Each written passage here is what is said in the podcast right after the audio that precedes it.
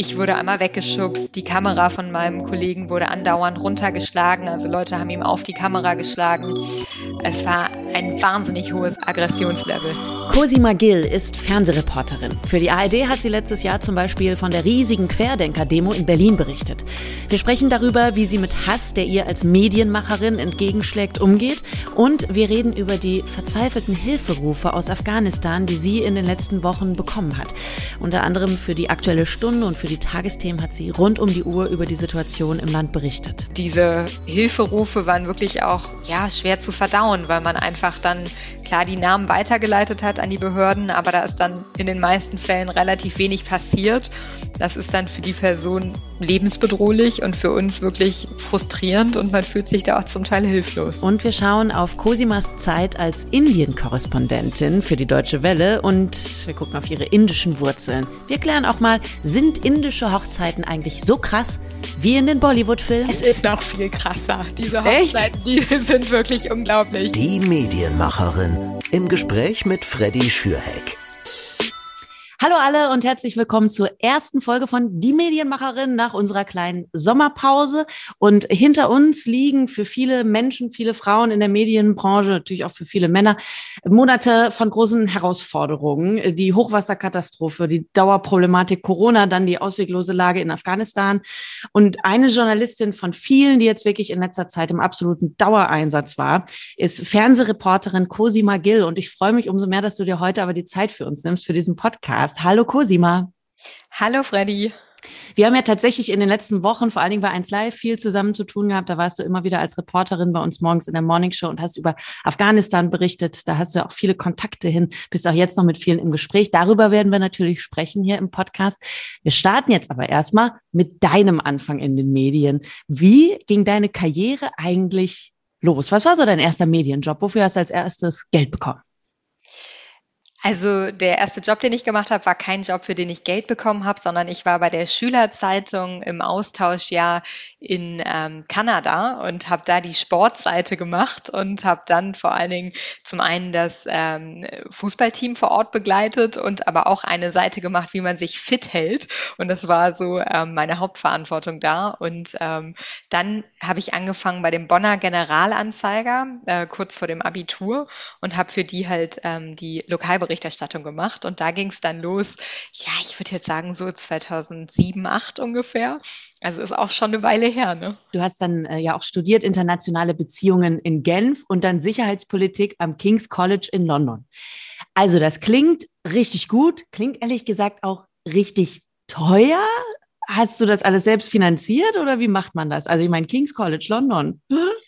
Also vor dem King's College habe ich noch mal ein Jahr gearbeitet zwischen Bachelor und Master. Das war auch ganz gut. Ähm, es war bei mir eine Mischung aus ähm, Arbeiten. Ich habe immer während des Studiums gearbeitet in der Schweiz bei der Neuen Züricher Zeitung dann zum Beispiel. Die zahlen natürlich auch in der Schweiz dann ein bisschen besser als in Deutschland. Ähm, dann hatte ich ein Stipendium und dann haben aber meine Eltern mich auch noch immer unterstützt. Und wenn man das dann so auf verschiedene Schultern gestemmt hat, dann ging das auch. Aber ja, war nicht ganz günstig. Also für mein erstes Zimmer in Genf das war ähm, bei einem älteren Herrn, der sein Haus auch an Studenten vermietet hat. Und da habe ich dann für neun Quadratmeter 900 Schweizer Franken gezahlt, unter einer Dachschrägen. Das war schon echt heftig. Warte also, mal, wie viel ist das umgerechnet in Euro dann? Ja, im Endeffekt äh, ungefähr gleich. Also kannst vielleicht 850 Euro, 900, das war schon echt heftig. Ja, das ist krass. Und dann also, nach einem Jahr habe ich ein Zimmer im Studentenwohnheim bekommen, das war dann günstiger. Aber wenn du privat da was suchst, das ist schon mega heftig. Ich hatte mal ein WG-Zimmer in Saarbrücken Saarbrücken, wo ich auch erstmal meinen, meinen ersten Radiojob hatte und hatte währenddessen halt auch noch ein WG-Zimmer in Heidelberg. Und ich weiß noch, in Heidelberg waren es, glaube ich, 270 Euro, die ich bezahlt habe. Auch schon ganz gutes Geld. Und Saarbrücken, also Leute, falls ihr euch noch eine Stadt aussuchen wollt, Saarbrücken 180 Euro für ein gutes Zimmer. Also das Saarland ist preistechnisch, aber äh, King's College jetzt in London, Sicherheitspolitik, wie kann ich mir da so ein Studium vorstellen? Kommen da zu den Vorlesungen dann irgendwie, kommt dann so eine Ursula von der Leyen mal vorbei und erzählt dir was? Oder? Ursula von der Leyen nicht, aber wen wir vielleicht alle kennen, ist ja äh, Peter Neumann aus den Nachrichten sicherlich als Terrorismusexperten. Also der war bei uns zum Beispiel am Institut, am War Department, am King's College in London. Ähm, wir hatten viele Professoren aus Südasien, mit denen ich auch immer noch in Kontakt stehe, weil ich ja auch noch den Schwerpunkt Indologie dazu gemacht habe und eben Afghanistan, Pakistan, Indien. Und es war eine sehr internationale Klasse. Also wir waren insgesamt nur 20, 25 Leute, viele aus Indien, viele aus Großbritannien, aus allen möglichen Ländern und das war auch wirklich ziemlich cool, weil man sich da immer austauschen konnte und alle ja so gebrannt haben für das Thema und man dann auch danach in den Pub gegangen ist und weiter diskutiert hat. Das war ein sehr knackiges Jahr, also der Master war ja nur ein Jahr, aber das war auf jeden Fall super. Aber äh, das wollte ich gerade fragen, jetzt wo wir schon beim Pub sind, wie viel Party steckt denn in so einem Studium eigentlich und wie viel Politik dann doch eben? Also ich stelle es mir so vor, ihr wart alle sehr, sehr, sehr, sehr fleißig, damit ihr alle weit kommt, während mein Studium halt eher dann mehr Party war. Also in London hatte man schon Zeit für Party. Also das ging schon ganz gut. Es war halt einfach intensiv in jeder Hinsicht. Also so zwei Stunden Schlaf. Aber wer, wer äh, arbeitet, kann ja auch feiern und umgekehrt so ungefähr. Genau, work hard, play hard. Ne?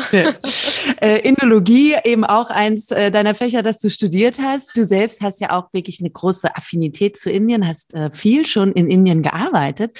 Ähm, da gucken wir jetzt auch zusammen drauf. Erstmal äh, für, für alle, die dich nicht kennen, du hast ja eben auch indische Wurzeln. Ne? Bedeutet, du warst schon als Kind oft in Indien, so urlaubmäßig, Familie besuchen? Genau, und äh, wenn Hochzeiten anstanden, dann natürlich mit der ganzen Familie rüber. Mein Großvater war ja Inder und äh, wir waren dann vor allen Dingen auch, als ich schon eher so ein Teenager war, waren wir öfter mit der Familie auch da.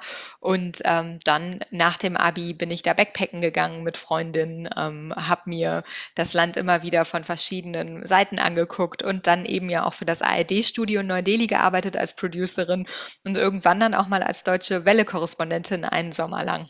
Also ich finde das Land ja auch super faszinierend und wenn man was davon im Fernsehen sieht, dann denkt man sich, wow, ist ja auch ein Traumurlaubsland vielleicht gleichzeitig. Also ich sag mal so, ein Mitglied meiner Familie war mal äh, in Indien im Urlaub und unsere Familie ist sehr anfällig für Magen-Darm-Erkrankungen. Oh. Und die Hälfte des Urlaubs verbrachte diese Person, deren Name nicht genannt werden möchte, im Hotelzimmer. Da bist du aber abgehärtet, also dir wird das nicht mehr passieren, wenn du das Streetfood irgendwie äh, isst, dass dann vielleicht auch mal so die ein oder andere ja. Also ähm, es gibt dafür sogar einen Namen für dieses Phänomen, Delhi Belly, also quasi wie Neu-Delhi, daher Delhi. Und ähm, natürlich habe ich mir auch schon in Indien den Magen verdorben. Das ist dann einfach echt heftig und man denkt, äh, man schafft die nächsten zwei Tage nicht. Es ist sehr intensiv, man verbringt die meiste Zeit auf dem Badezimmerboden, aber dann geht's irgendwie wieder weiter. und ähm, ich sag mal, ohne Imodium verlasse ich da auch nicht unbedingt das Haus. aber es geht schon. Also ähm, mein Magen hat sich auch über die Jahre dran gewöhnt und jetzt ist es deutlich seltener geworden, aber am Ende erwischt es einen dann doch öfter. Oh Mann, oh Mann. Ja, aber, aber das Land lohnt sich trotz alledem. Äh, ja. Du hast viele tolle Momente da wahrscheinlich schon verbracht, wie du jetzt auch hier strahlst im Videocall. Das ist wirklich schön zu sehen. Du warst ein halbes Jahr in äh, Indien in den ARD-Studios. Das war deine erste arbeitstechnische Geschichte ne, in Indien. Was hast du da genau gemacht? Also ich habe angefangen als Praktikantin und dann ist eine deutsche Producerin ausgefallen aus gesundheitlichen Gründen und dann konnte ich relativ schnell einspringen, weil ich auch die einzige vor Ort war, die eben auch Deutsch dann noch zusätzlich spre sprechen konnte und habe dadurch halt wirklich komplett mitgearbeitet und habe ähm, letztendlich wöchentlich Themen vorgeschlagen und die dann umgesetzt für die ARD, die wir vor Ort machen konnten und äh, gedreht, wie hier auch in Deutschland und vor Ort alles umgesetzt. Es war eine Riesenherausforderung, weil ich parallel auch noch bei meiner Familie in Neu-Delhi gelebt habe. Und ich, klar, ich kannte die von Urlauben, aber wenn man bei jemandem lebt, ist das ja nochmal was anderes. Und das war auch so ein ja, Culture Clash, weil die natürlich auch ein ganz anderes Bild haben, wie vielleicht ähm, Frauen auch leben. Also die sind selber auch jetzt überhaupt nicht super konservativ, aber es ist für die schon ungewöhnlich, wenn eine Frau abends alleine noch mit Kollegen weggehen will. Also da gucken die einen schon komisch an und wundern sich so ein bisschen. Und das kam dann so dazu. Und wie war das für dich, da eben als Journalistin zu arbeiten? Wie ist es da eben für Frauen in der Medienwelt quasi in Indien? Es ist super spannend. Man bekommt ähm, manchmal einfacher Zugänge vielleicht als männliche Kollegen. Ähm, es ist einfach man muss sich auf alles einlassen. Also wenn man mit einer deutschen Deadline im Kopf losfährt in Neu-Delhi, um vielleicht ein Interview zu machen, dann ist das schon ziemlich stressig, weil man oft nicht den Verkehr berücksichtigt. Dann steckt man irgendwie zwei Stunden länger im Verkehr. Es kann sein, dass der Interviewpartner eine halbe Stunde zu spät kommt. Auch das wäre jetzt nicht so selten. Also man lernt sehr flexibel zu werden und äh, die Sachen irgendwie zu improvisieren. Das fand ich. Und manchmal wird man als Frau nicht so ernst genommen. Also es gab ähm, ein Interview, wo ich mich besonders dran erinnere. Das war so ein, ja, ein Mann in der Wirtschaft, der einfach die ganze Zeit nur meinen Übersetzer angeguckt hat und überhaupt nicht mich der hat mich als Journalistin nicht so ernst genommen oder wahrgenommen. Das kann einem auch mal vor Ort passieren ähm, als Frau. Da kommt es natürlich darauf an, in welchem Umfeld man dann vielleicht die Interviews führt. Und man muss sich einfach darauf gefasst machen, dass man mit wahnsinnig vielen Dingen konfrontiert wird, die man so nie erwartet hätte. Ich habe mal einen Beitrag gemacht über Hexenverfolgung in Indien zum Beispiel. Und da haben wir einen Enthexer interviewt, also einen Mann, der behauptet hat, er könnte Hexen heilen. Und wenn man jemand interviewt in dem Bereich, der meint das wirklich komplett ernst. Der hat uns erklärt, wie er das macht mit der Kraft des Affengottes Hanuman und ähm, einem Holzstab und ähm, seinem Feuerritual.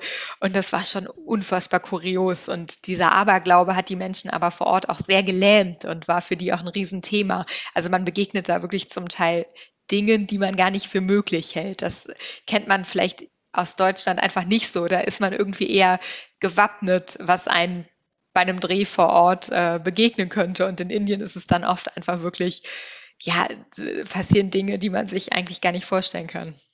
Den Beitrag tatsächlich habe ich auch bei YouTube gesehen, zumindest den Ausschnitt. Den hattest du für die Deutsche Welle gemacht damals. Ne? Damit kommen wir schon zur zweiten Phase, als du eben nochmal in Indien warst. Dann damals während deines, äh, während deiner Zeit auf der RTL Journalistenschule warst du ja nochmal in Indien. Ist das die Zeit, in die das fällt? Oder wann genau. war das? Genau. genau. Und da warst du dann eben nochmal in Indien, aber diesmal sogar, da hast du mir ja vorher schon verraten, als Korrespondentin quasi bist du eingesprungen. Genau, das war äh, ziemlich cool. Und zwar wollte ich eine Auslandsstation machen über die RTL Journalistenschule. Das ist auch so eingeplant in der Zeit bei der Deutschen Welle in Neu-Delhi. Und dann ist meine Kollegin, zu der ich wollte, schwanger gewesen und hat mich gefragt, ob ich sie vertreten möchte. Und ähm, dann habe ich das gemacht einen ganzen Sommer lang.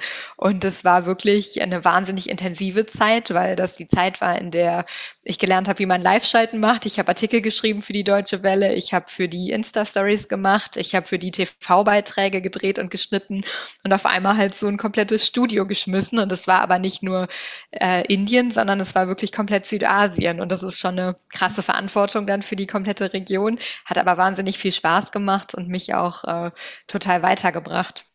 Aber eben zu einer Zeit, also ich meine, das kann man ja gar nicht genug, genug betonen. Du warst ja eigentlich noch auf der Journalistenschule. Und dann bedienst du halt ganz, also so ein ganzes, ganzes Länderkollektiv.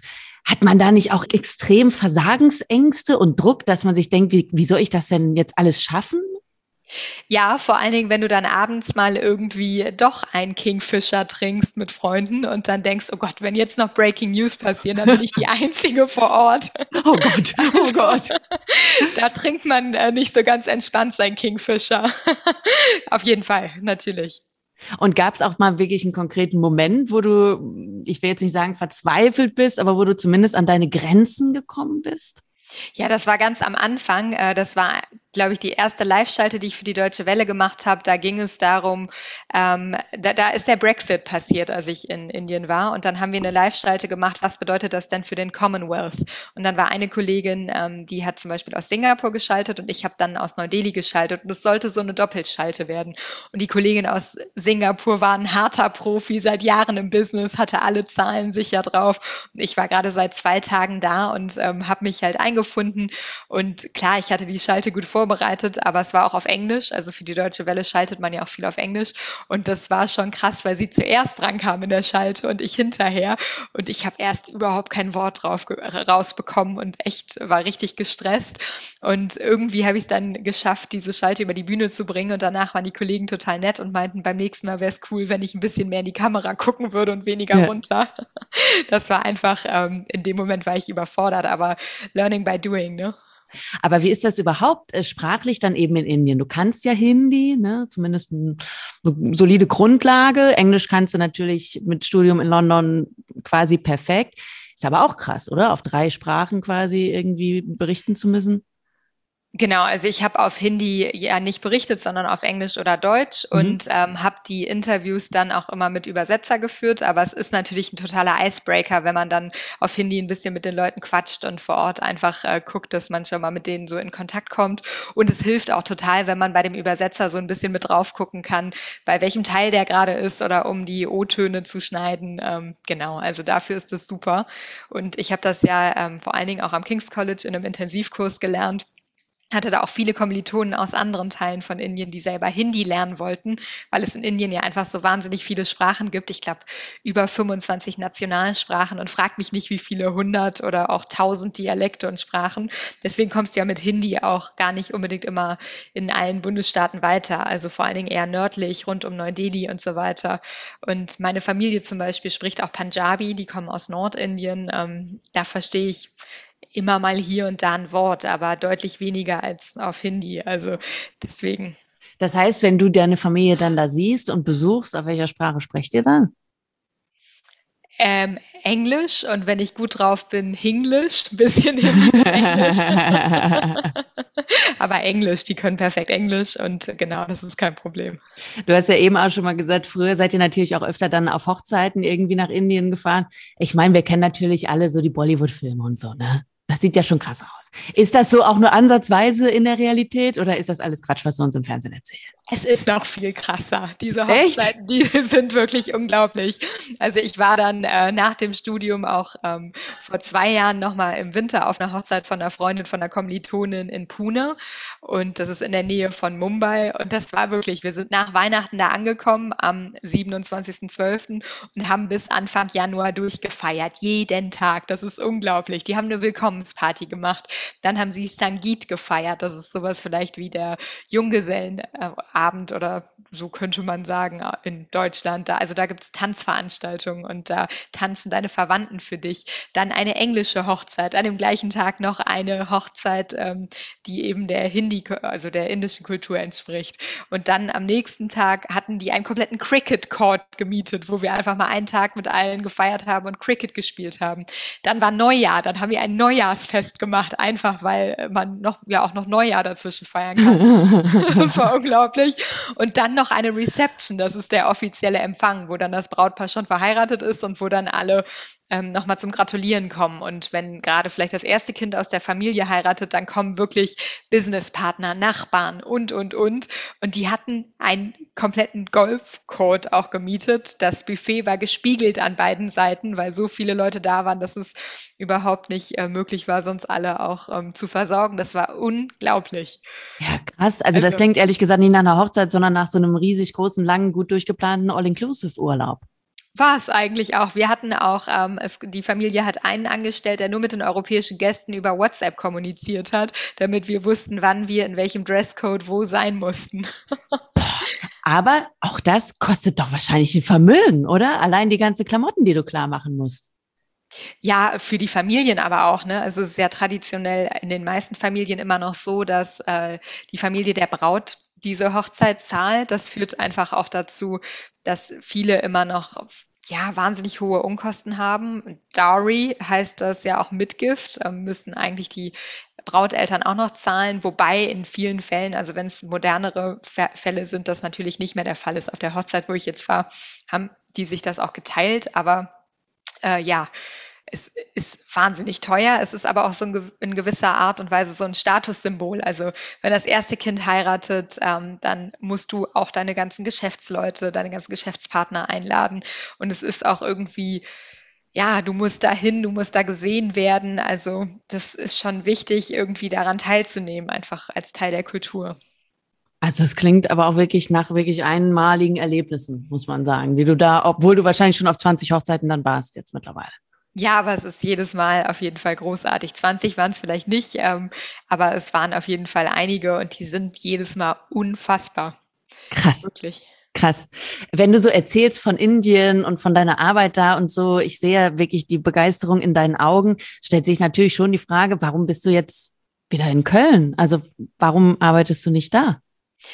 Als ich 2016 für die Deutsche Welle in Indien war, da war auch mein Mann mit und für den war es wirklich auch schwierig in Indien, weil man einfach auch sagen muss, die Luftverschmutzung ist wahnsinnig krass in Neu-Delhi. Es ist irgendwie so, als würde man wahrscheinlich ein Päckchen Zigaretten am Tag ähm, rauchen, wenn man einfach nur einen Tag da verbringt. Ähm, es ist auch von den gesundheitlichen Bedingungen einfach echt schwierig. Es ist wahnsinnig teuer, also das muss man sich mhm. auch überlegen, wenn man halbwegs guten Lebensstandard haben will, dann ist man relativ schnell bei wirklich ja, horrenden Preisen, die man vielleicht auch in Genf oder London bezahlen würde für eine Wohnung, Krass. weil das ja dann oft gated Communities sind, dass du noch Security-Personal und Co. davor hast. Ähm, Autofahren in Neu-Delhi ist für mich unmöglich. Ja, das heißt, man hat meistens einen Fahrer, der einen unterstützt. Ähm, einmal klar beruflich, den man dann hätte, aber das ist halt ein, ein so ein großer Punkt, und deswegen ist einfach so privat Neu-Delhi immer cool für kurze Reisen und für ähm, Dienstreisen und Dokus und, und so weiter. Aber so als dauerhafte Station im Moment nicht direkt eingeplant. Vor allem ja auch, weil unsere Tochter auf dem Weg ist und die Mitte Oktober kommt. Und ich glaube tatsächlich auch für die ersten paar Jahre für ein Kleinkind, gerade auch was die Entwicklung der Lunge angeht und die Atemwegserkrankung, ist Neu-Delhi wirklich auch schwierig. Und für alle, die jetzt sagen, ach, das, was die Cosima da erlebt hat, gemacht hat, das klingt so toll, das würde ich auch gerne. Hast du Tipps an junge Medienmacherinnen und Medienmacher, die irgendwann auch mal in einem ähm, Auslandsstudio arbeiten wollen, egal ob jetzt in Indien oder woanders? den Tipp hast du wahrscheinlich im Podcast schon oft gehört, aber einfach Netzwerken, also mit den Leuten in Kontakt kommen, ähm, auch vor Ort, wenn man vielleicht mal bei einer Reise unterwegs ist, einfach mal fragen, ob man im Studio vorbeikommen kann und vielleicht mal einen Chai oder Kaffee trinken und ähm, sich einfach zu vernetzen. Ich glaube, das ist das Wichtigste. Und am Ende ist doch irgendwie immer fast alles möglich. Also manchmal wird Unterstützung gebraucht, wenn es eine krasse Nachrichtenlage ist oder ähm, man kann vielleicht auch einfach mal mit dem Studio zusammen in Absprache ein Thema umsetzen, wenn man vor Ort ist und sagt, hey, ich habe gerade als freie Journalistin das und das recherchiert. Also ich glaube, da gibt es viele Möglichkeiten, das einfach mal zu machen. Und ähm, ansonsten ist es ja oft ein sehr langer Weg, an so eine Korrespondentenstelle zu kommen und kann ja auch wirklich Jahre dauern mit Festanstellung vorher und weiß ich nicht was. Und es gibt aber ja auch gerade im Bereich Social Media so viele Möglichkeiten. Man muss ja vielleicht auch nicht direkt irgendwelche TV-Beiträge machen. Man könnte ja auch für gewisse Sendungen vielleicht eine Insta-Story vor Ort machen oder so. Also ich glaube, da wirklich einfach out of the box denken und kreativ sein und eigene Ideen mitbringen und netzwerken. Du, wir gucken jetzt auf Afghanistan. Wir beide haben ja, haben wir eingangs schon gesagt, da jetzt äh, schon oft in der Sendung auch zusammen drauf geschaut. Du hast natürlich äh, in den letzten äh, ja, ich würde sagen, vier Wochen eigentlich nonstop äh, über Afghanistan berichtet auf den verschiedenen Kanälen. Also ich habe dich abends teilweise mit Beiträgen in Tagesthemen gesehen, morgens warst du dann wieder bei uns, dann warst du bei der Lokalzeit im WDR zu sehen, dann bei der aktuellen Stunde. Du hast gerade vorab auch gesagt, bevor wir jetzt hier losgelegt haben, du bist auch äh, heute quasi am Netzwerken so ein bisschen und hast versucht, Nummern rauszufinden. Genau, heute habe ich versucht, mit ähm, weiblichen Taliban-Supportern in Kontakt zu kommen, einfach weil es wahnsinnig spannend ist, mit diesen Frauen auch mal zu sprechen, warum sie die Taliban unterstützen. Man muss ja wissen, äh, kurz als Erinnerung, dass die Frauenrechte, als die Taliban das erste Mal an der Macht waren von 1996 bis 2001, überhaupt nicht beachtet wurden. Frauen durften nicht rausgehen ohne männliche Begleitung, Mädchen nicht zur Schule gehen. Und da stellt sich natürlich schon die Frage, warum dann gewisse Frauen auch die Taliban trotzdem unterstützen. Und das war das, was ich heute Morgen versucht habe und bin da jetzt auch in meiner Recherche weitergekommen. Da geht es so um ein Langzeitprojekt und ähm, genau, das mache ich im Moment. Ähm, und damit kommen wir schon zur großen Frage, wie hast du versucht, jetzt in den letzten Wochen über Afghanistan zu berichten, ohne dass wirklich einer von, von unseren Leuten, von den deutschen MedienmacherInnen irgendwie im Land sein konnte? Wie hast du versucht, trotzdem da Einblick in das Land zu bekommen? Mittlerweile sind ja auch ein paar deutsche Journalisten vor Ort, aber das war ja dann eben vor vier Wochen äh, nicht der Fall. Da sind ja dann die letzten auch gefahren. Ich habe halt ähm, viele Kontakte zu afghanischen Journalisten, die ich auch vorher durch meine Arbeit in Südasien hatte. Und darüber habe ich dann Kontakte bekommen und habe aber auch einfach dann, wenn man mal mit einem Kontakt hatte, viele weitere Nummern erhalten und habe dann wirklich täglich mit denen ja so eine WhatsApp Kommunikation aufrechterhalten, die auch weit über Interviews hinausging und wirklich auch einfach so ein täglicher Austausch. Hey, wo seid ihr gerade? Habt ihr es in Safe House geschafft in Kabul? Wie geht's euch? Und dadurch ist dieser Austausch sehr eng geworden und man konnte zumindest trotzdem versuchen, abzudecken, was wir vielleicht sonst in den Medien nicht mitbekommen würden. Und da habe ich aber auch versucht, mit Frauen und mit Männern in Kontakt zu sein und eben äh, nicht nur mit ein, zwei Personen, sondern es waren wirklich täglich so 10, 15 Leute. Und dadurch hat man dann so ein bisschen so einen Überblick bekommen. Es waren viele aus Masai Sharif und aus Kabul letztendlich. Und in welcher Situation waren diese Menschen? mit welcher Bitte, mit welchen Fragen haben sie sich auch eben an dich gewendet? Das war echt schwierig, weil die häufig sich mit Hilferufen an mich gewendet haben. Also nach dem Motto, kannst du die deutschen Behörden kontaktieren, kannst du denen nochmal unseren Fall weiterleiten. Das waren dann ehemalige afghanische Ortskräfte, die unter anderem für die Bundeswehr gearbeitet haben und entweder zum Teil nicht berechtigt waren, nach Deutschland auszureisen oder wo sie einfach keine Rückmeldung erhalten haben. Und diese, diese Hilferufe waren wirklich auch ja, schwer zu verdauen, weil man einfach dann klar die Namen weitergeleitet hat an die Behörden, aber da ist dann in den meisten Fällen relativ wenig passiert. Das ist dann für die Person lebensbedrohlich und für uns wirklich frustrierend und man fühlt sich da auch zum Teil hilflos. Wie hast du denn versucht dann damit umzugehen? Also ich meine, das, was du eben machen konntest, hast du getan. Du hast die Sachen weitergeleitet, du hast dich mit den Menschen beschäftigt, also hast ihnen zugehört, hast versucht, ihnen gut zuzusprechen, hast eben ihnen auch im Radio, im Fernsehen, überall, wo du konntest, eine Stimme gegeben und hast auf sie aufmerksam gemacht und auf ihre teilweise ausweglose Situation. Das ist das eine. Aber aktiv was machen, ich meine, wie hilflos fühlt man sich da? Ziemlich hilflos, vor allem auch, weil es einen 24 Stunden begleitet. Also es war oft die erste Nachricht, mit der ich morgens aufgewacht bin, weil in Afghanistan mehr als drei Stunden später ist. Und wenn du dann um halb sieben aufstehst, dann hast du schon wieder zwei solcher Nachrichten. Das sind vielleicht Sprachnachrichten, das sind Videos, wo ganze Familien mir Hilferufe geschickt haben. Und das begleitet einen bis spät abends, weil am Ende haben, äh, als die Taliban Kabul eingenommen haben, du hast Schüsse in der Nacht gehört, da schicken die einem dann auch Sprachnachrichten und geben einem ein Update.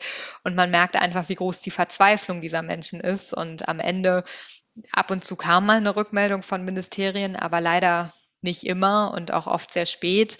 Und ähm, es ist schwierig, weil man den Menschen natürlich auch keine falsche Hoffnung machen will und auch da einfach nicht sagen will, ich habe den Behörden geschrieben, da passiert, da, da passiert bestimmt was. Ja, aber auf der anderen Seite will man halt auch nicht vermitteln, dass man gar nichts tut. Es ist so eine Gratwanderung. Mhm. Ich habe einfach immer versucht, relativ transparent den Menschen zu sagen, was hier gerade in den Medien diskutiert wird. Ähm, und habe dann auch mir immer ihre Unterlagen schicken lassen und geguckt, ob sie dann vielleicht berechtigt sind. Aber am Ende ist man halt ja auch Journalist oder Journalistin und eben nicht immer vielleicht jemand, der für eine NGO arbeitet. Ja, wie schwer fällt das da überhaupt dann noch so eine journalistische Distanz, von der wir ja alle irgendwann mal gehört haben, die wir alle mal beigebracht bekommen haben, zu bewahren? Das geht ja eigentlich gar nicht. Ich glaube, mir fiel es noch nie so schwer wie bei dem Thema, da auch wirklich eine journalistische Distanz zu wahren. Ähm, am Ende war da einfach der humanitäre Gedanke irgendwie stärker, aber man wusste halt auch, man kann nicht viel machen. Ja, also da muss man ganz auch ehrlich sagen, da ist mir sicherlich auch an der einen oder anderen Stelle mal die journalistische Distanz verloren gegangen. So gut man das verinnerlicht hat, hat das dann einfach zum Teil nicht mehr geklappt. Und die Nachrichten, die du jetzt eben bekommst, so in den letzten Tagen von den Menschen, mit denen du in Kontakt bist und warst, ist da teilweise dann eben auch wirklich was Hoffnungsvolles dabei oder? Mm, also, was vielen Menschen Hoffnung gemacht hat, die Aussicht, dass die europäischen Regierungen mit den Taliban sprechen wollen, was Hilfsgelder angehen, weil viele hoffen, dass die Taliban sich dann ähm, wirklich auch daran halten, den ehemaligen Ortskräften nichts anzutun, um eben auch internationale Hilfsgelder zu bekommen. Und das sind so Nachrichten, die machen denen dann Hoffnung. Ähm, die meisten, mit denen ich in Kontakt stehe, die verstecken sich jetzt einfach in Kabul, in Masai Sharif, ähm, gehen von Verwandten und Bekannten immer mal wieder in andere Häuser, damit es nicht so auffällig ist. Also die wechseln relativ häufig. Und ähm, sie harren aus. Sie hoffen, dass es eine internationale Lösung gibt und dass sie irgendwie rauskommen und dass vielleicht doch irgendwie der Flughafen in Kabul wieder vermehrt angeflogen wird, vielleicht auch noch vermehrt von Katar und dass sie irgendwie da rauskommen. Und so insgeheim schmieden manche auch eben den Plan, über Landesgrenzen zu gehen. Dafür brauchst du aber die Papiere und die Berechtigungen. Und da wir ja auch im Moment keine Botschaft in Kabul haben und, und, und, ist natürlich dann auch die Frage, ob den Taliban zum Beispiel solche Dokumente per E-Mail als PDF-Dokument reichen. Das sind ja alles Fragen, die man im Moment noch nicht wirklich beantworten kann. Also sie setzen so ein bisschen darauf, dass noch was kommt und dass sie nicht vergessen werden. Ja, und sie werden nicht vergessen, eben allein schon, weil Menschen wie du auch weiterhin darüber berichten und weiterhin die Augen offen halten und weiterhin in Kontakt sind mit den Menschen vor Ort. Ähm, Cosima, ich habe dir ja damals schon gesagt, als du bei uns in 1 Live mehrmals in der Sendung warst, äh, vollsten Respekt für deine Arbeit da in, in diesen ganzen Bereichen und mit welcher Kraft du da durchgegangen bist und äh, mit welcher besonderen Leidenschaft, mit welchem Einsatz, ähm, aber auch mit welcher Besonnenheit du diese Themen angehst. Wir gucken jetzt auf ein nicht weniger ähm, schwieriges, komplexes Thema, aber wir gucken drauf.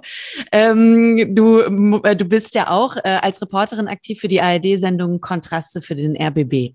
Das heißt, du machst eben ähm, nicht in Anführungszeichen nur den, ähm, Alltag, äh, den, den tagesaktuellen Journalismus, sondern du machst eben auch ähm, Langzeitrecherchen, tiefergehende ähm, Berichte, eben zum Beispiel für Kontraste. Wie läuft da die Arbeit an so einem einem Beitrag ab? Sagt man da in irgendeiner Konferenz, ich habe da eine Idee, ich würde da gerne mal in die Recherche gehen, ich melde mich in drei Wochen oder? Also das sind, äh, wie du schon gesagt hast, oft langfristige Themen. Das heißt, wir sprechen dann immer, also so ein Zyklus insgesamt ist drei Wochen und man arbeitet mindestens drei Wochen an einem Thema, oft aber auch viel länger. Und in diesen drei Wochen arbeitet man auch mindestens eigentlich immer zu zweit an einem Thema, manchmal auch zu dritt. Kommt halt darauf an, wie rechercheintensiv das ist oder wie man sich da aufteilt. Und ähm, genau, dann schlägt man Themen vor und am Ende wenn es Themen sind, die sich in einem nachrichtlichen Kontext bewegen. Also es kann ja sein, dass man zum Beispiel was für über Afghanistan machen will. Dann versucht man natürlich auch an der Aktualität dran zu bleiben und trotzdem tiefer zu gehen. Und das ist dann manchmal so ein bisschen die Herausforderung, dass es einem nicht wegläuft, das Thema. Natürlich, wenn es was Aktuelles ist und dass man da einfach nochmal äh, auch mehr Zeit für die Analysen hat, für eine tiefere Recherche, für einen ganz anderen Blick. Es ist ja auch ein Politmagazin, also da auch wirklich nochmal die politischen Aspekte zu beleuchten. Und ähm, am Ende ist es eine Mischung aus äh, Themenideen von Kollegen, wie das immer in Redaktionskonferenzen ist. Jeder bringt Themen mit und am Ende entscheidet man sich dann für ein paar, die man angeht. Und dann wird viel wahrscheinlich auch im Homeoffice jetzt gerade während Corona passieren. Das heißt, du recherchierst, du wartest auf Rückmeldungen, du überlegst Dinge, liest Sachen zu Hause in der Joggingbuchse. Joggingbuchse, nee, ich finde, man muss sich auch, also ich ziehe mich auch im Homeoffice immer ein bisschen schicker an, alleine, um einfach irgendwie mental ready für den Tag zu sein. Das geht bei mir nicht in der Joggingbuchse. Und du hast auch oft, das habe ich in deinen Berichten bemerkt, oft hast du Blazer an, also wenn du dann tatsächlich draußen bist, um zu arbeiten. Sehr gut, sehr seriös. Äh, ich bin ja eher so die zerschlissene Jeansfrau, was ja bei 1 Live eigentlich nicht äh, ein Problem ist. Neulich habe ich allerdings unsere Hörfunkdirektorin Valerie Weber zum ersten Mal getroffen bei, also es war eher zufällig und dann wurden wir einander vorgestellt und ich stand da wirklich in meiner zerschlissensten Jeans und dachte so, und dann hatte ich noch so eine Bauchtasche um, weißt du, wie so ein Love Island Kandidat und dachte dann, oh nee, hättest du mal einmal einen seriösen Eindruck gemacht. Ähm, aber gut, das nächste Mal vielleicht ein Blazer, Cosima, vielleicht mit der äh, zerschlissenen Jeans. Kann man auch gut kombinieren. Das stimmt natürlich. Du warst ja für Kontraste zum Beispiel auch ähm, bei der großen Anti-Corona-Regelungsdemo letztes Jahr in Berlin. Wir erinnern uns, die große Demo, wo es anschließend einen Sturm auf den Reichstag gegeben hat. Ähm, wo warst du da tagsüber anzutreffen? Wo, von wo aus genau hast du berichtet? Mittendrin. Also wir waren für einen Beitrag wirklich ähm, fast den ganzen Tag vor Ort. Wir waren ähm, zwei Journalisten vor Ort, wir hatten Security-Personal und ein Kamerateam, also Tonassistent und Kameramann. Und äh, es ging einfach darum, dass wir Stimmen einsammeln wollten von den Demonstranten zu äh, dem Thema. Also es ging um Hetze und Hass auf Politiker. Da haben wir einen Beitrag drüber gemacht und die Fragestellung war halt, wie, wie die Leute dazu stehen. Also es war eine relativ offene Fragestellung. Und so viel Hass wie an diesem Tag habe ich wirklich noch nie gegenüber Journalisten erlebt. Ein Kollege von mir vom RBB wurde bespuckt ich wurde einmal weggeschubst, die Kamera von meinem Kollegen wurde andauernd runtergeschlagen, also Leute haben ihm auf die Kamera geschlagen. Es war ein wahnsinnig hohes Aggressionslevel. Und diese Aggression dann, was haben die mit dir gemacht? Also hattest du da auch irgendwann mal das Gefühl von Angst oder ich will jetzt hier abbrechen? Also das hat auf jeden Fall dafür gesorgt, dass man natürlich sehr vorsichtig ist, dass man auch mit dem Security-Personal geguckt hat, was ist denn möglich. Man will ja auch bloß keine Kollegen in Gefahr bringen, sich selber nicht. Da steht die Sicherheit auf jeden Fall an erster Stelle. Aber ähm, trotzdem hat das bei mir auch so eine Motivation, einfach zu sagen, na ja, aber ich will ja trotzdem wissen, was ihr zu sagen habt. Ähm, dafür sind wir auch hier, um euch zuzuhören und da dann nicht aufzugeben. Und man hat ja auch Leute gefunden, die dann mit uns gesprochen haben. Man musste halt ein bisschen länger suchen und sich die eine oder andere Abfuhr einholen, um das mal nett auszudrücken. Aber ähm, genau, also aufgeben war da jetzt auch keine Option. Charlotte Mayhoff, die RTL aktuell Moderatorin, die hat hier im Podcast erzählt, äh, in der allerersten Folge war sie zu Gast, dass sie, bevor sie ähm, als Reporterin aus Russland berichtet hat für RTL auch, in einem Bootcamp ähm, mitgemacht hat von der Bundeswehr, wo sie so ein bisschen, sie durfte nicht genau verraten, was sie da gemacht haben, weil das eben so wirklich Survival-Training sein soll, die man nicht vorher schon mal im Kopf fünfmal durchgegangen ist, welchen Weg ich dann wo, wie renne, um mich in Sicherheit zu bringen, sondern man muss das wirklich erleben, sagte sie. Ähm, aber das hätte ihr war was das, gebracht. War das ähm, das Bootcamp in Hammelburg von der Bundeswehr? Ich, ich, also ich weiß nicht mehr, wo es war. Hammelburg, glaube ich, hätte ich mir gemerkt, aber vielleicht ist es auch gar nicht gesagt, wo genau das war. Aber das warst du da auch? auch? Ja, das habe ich auch gemacht. Und? Äh, das kannst du mir jetzt sagen, was ihr da genau gemacht habt? Ich, ähm, genau, also ich verrate nicht genau, was wir gemacht haben, weil es einfach für Kolleginnen und Kollegen, die das in Zukunft machen wollen, ungünstig ist, wenn die das schon wissen. Aber ich kann dir eine Anekdote erzählen, die ungefähr zeigt, in welcher Stimmung man da ist. Und zwar ähm, wusste ich, dass es auch mal passieren kann, dass man äh, vielleicht irgendwie eine Zeit lang festgehalten wird oder dass es auch zu Übungen kommt, wo man ähm, einfach äh, ja, ein hohes Stresslevel erreicht. Und in der ersten Nacht, in der ich da war, das war ähm, vom 5. auf den 6. Dezember vor vier Jahren, glaube ich. Und äh, es war Nikolaus und ich habe mitten in der Nacht bin ich wach geworden. Wir haben da in der Kaserne geschlafen und ich habe Schritte auf dem Gang gehört und ich dachte so, jetzt holen die uns irgendwie mitten in der Nacht raus für eine Übung oder so. Mich erwischen die nicht im Pyjama. dann habe ich, hab ich, mich mitten in der Nacht angezogen und aufs Bett gesetzt und eigentlich darauf gewartet, dass irgendwas Fieses passiert. Und dann haben die uns einfach Nikoläuse vor die Tür gestellt. Oh! Oh, wie süß und gleichzeitig ja, wie cute, dass du dann da äh, voll angezogen, nicht im Bläser, aber immerhin im Bundeswehrmontur gesessen ja. hast und einfach mal. Ja, gut. Aber hat dir das, das Training an sich, auch wenn du es uns jetzt nicht näher beschreiben darfst, aber hat dir das was gebracht, jetzt zum Beispiel für den Umgang mit solchen Situationen, wie du sie dann letztes Jahr in Berlin erlebt hast? Also man lernt auf jeden Fall, äh, dass man ähm, das gesamte Umfeld im Blick behält. Wie verhalten sich die Leute vor Ort? Ähm, ein Beispiel wäre jetzt, wenn du im Ausland ähm, auf einem Marktplatz bist und dort berichtest und die ganzen lokalen Personen diesen Marktplatz verlassen. Dann mhm. sollte man das mitkriegen und sollte den Ort auch verlassen, weil das natürlich sein kann, dass die gewarnt wurden vor irgendwas und du nicht. Und in dem Moment ist es einfach wichtig zu beobachten. Und ich finde, was man auf jeden Fall aus diesem Training mitnimmt, ist so den gesamten Überblick zu behalten. Ähm, man lernt auch Minen zu erkennen, ob ich das jetzt, das, das brauchte ich bisher nicht, aber am Ende ist es natürlich, wenn du weißt, in welchem Land welches Zeichen für Minen stehen, sicherlich ähm, good to know. Was auch super war, war nochmal die erste Hilfe. Also mm. das fand ich auch einfach gut, weil vorher ja, das war hat man, ach, ja. das hat man alles vergessen. Damals Führerscheinprüfung, das ist genau. über 13 Jahre her. Oh Gott. Okay, genau. also das habt ihr wieder gelernt. Und ihr habt gelernt, übervorsichtig zu sein. Da darf man auch mal, nur weil man Nikolaus vor die Tür gestellt bekommt, äh, seine Klamotten anziehen. Gut, das war vielleicht ein bisschen überreagiert, aber so ging's los. ja, aber krass. Äh, du, ähm, wenn du jetzt auf Veranstaltung warst, wie letztes Jahr in Berlin, du hast schon gesagt, das war natürlich eine Extremsituation und sowas hast du zum Glück ja vorher noch nicht erlebt in diesem Ausmaß. Ähm, aber hattest du da das Gefühl oder hast du auch in anderen Situationen vielleicht schon das Gefühl gehabt, dass dir eben als weibliche Journalistin tatsächlich auch nochmal eine andere Art von Hass ähm, entgegengebracht wird als männlichen Kollegen? Ja, gerade wenn wir über Hass im Netz sprechen, also da habe ich schon ähm, ja, einen großen Shitstorm erlebt und einen kleinen, den man gerade noch abwenden konnte. Und am Ende ist es halt einfach so, dass da Frauen auch oft gerne zur Zielscheibe werden. Und gerade wenn man auch über die rechte Szene häufiger berichtet, dann passiert das immer mal wieder. Also das letzte Mal ist jetzt vier Wochen her. Vier Wochen. Und in welchem Zusammenhang ja. war das dann? Da habe ich über ein ähm, AfD-Mitglied berichtet, ähm, der auch in der jungen Alternative Mitglied ist, der sehr rechte Äußerungen getätigt haben soll, die nah am Nationalsozialismus dran sind. Das lief dann in der ARD und das habe ich auch viel für den WDR berichtet.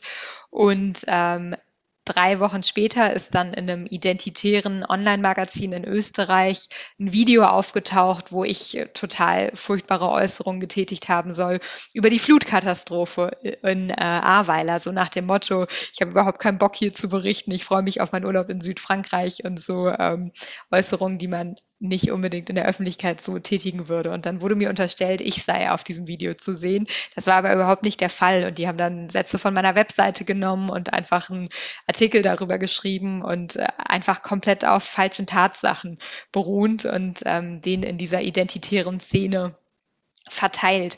Kann jetzt Zufall sein, dass das irgendwie drei, vier Wochen nach der Berichterstattung über die AfD war. Wäre aber auch denkbar, dass das einfach so eine kleine Racheaktion war. Das ist jetzt natürlich schwer zu rekonstruieren. Ja, krass. Und wie bist du denn damit umgegangen? Was hast du dann da gemacht? Ich finde, da gibt es ein ganz gutes ähm, Projekt auch von den öffentlich-rechtlichen, die daran beteiligt sind, verfolgen statt löschen. Also dass man dann auch wirklich juristische Konsequenzen einleitet und das nicht eben nur löschen lässt, weil das ja einfach eine komplette Fehlberichterstattung ist. Und ich finde es wichtig, dass wenn gerade sowas passiert, man dann auch einfach juristische Schritte angeht. Und das habe ich auch gemacht. Was macht das mit dir, wenn du sowas äh, siehst?